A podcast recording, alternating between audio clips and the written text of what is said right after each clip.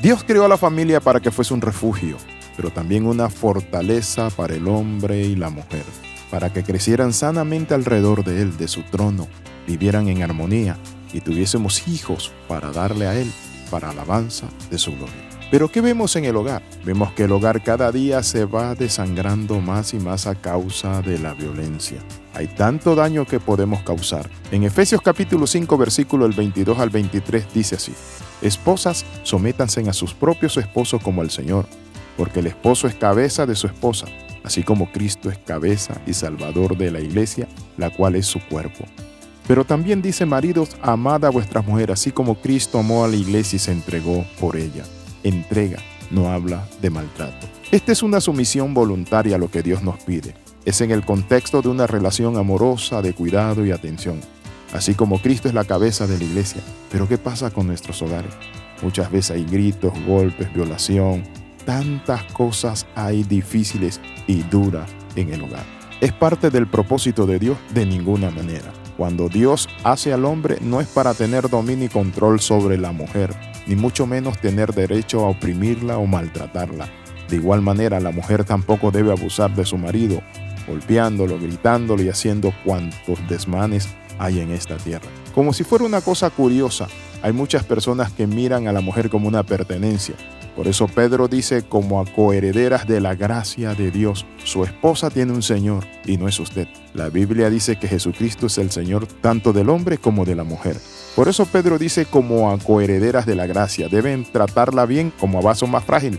¿Y saben qué significa eso de coheredera? Que heredan igual porción que nosotros delante de Dios. No hay una corona en el cielo para el hombre y no hay una diademita para la mujer. No, heredamos igual porque dice la palabra que en Cristo Jesús no hay ni hombre, ni esclavo, ni mujer, ni excita, ni libre. Todos somos iguales delante del Señor.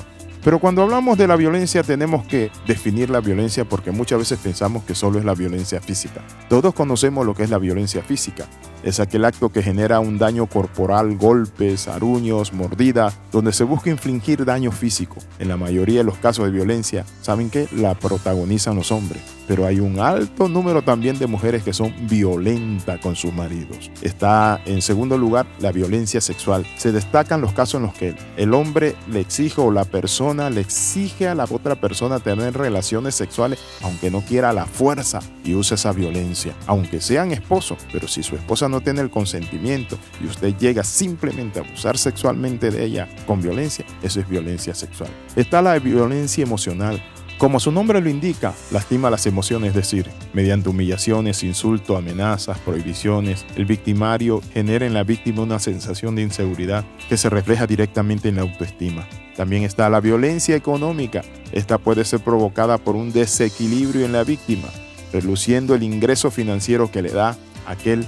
aprovechándose para imponer sanciones, quitar bienes materiales y decirle, de ahora en adelante no te voy a dar el dinero que te daba para la comida o para los niños. Eso es violencia económica, donde hay un chantaje. La Biblia dice que en el reino de Dios no hay diferencia entre hombre y mujer. No hay judío ni griego, no hay esclavo ni libre, no hay hombre ni mujer, porque todos son uno en Cristo Jesús. Gálatas capítulo 3, versículo 28.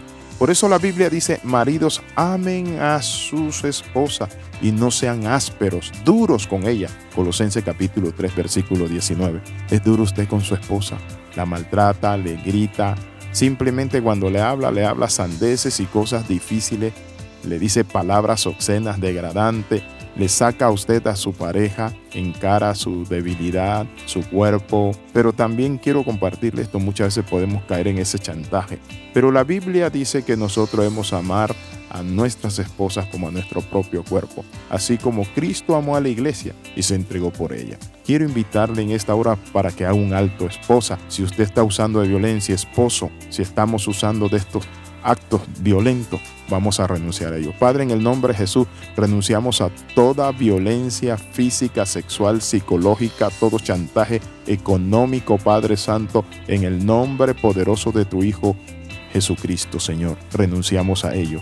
Gracias, Señor Padre, y ayúdanos a salir, Padre Santo, de esta violencia intrafamiliar. Te lo pedimos en el nombre de Jesús. Amén y amén. Escriba al más 502 42 45 60 89. Si usted recibe estos devocionales de vez en cuando, escríbanos y nosotros lo agregamos a una red donde lo va a recibir todos los días. Bendiciones de lo alto, le saluda el capellán internacional Alexi Ramos. Y recuerde las 13, comenta, comparte y crece con nosotros. Nos vemos en la próxima.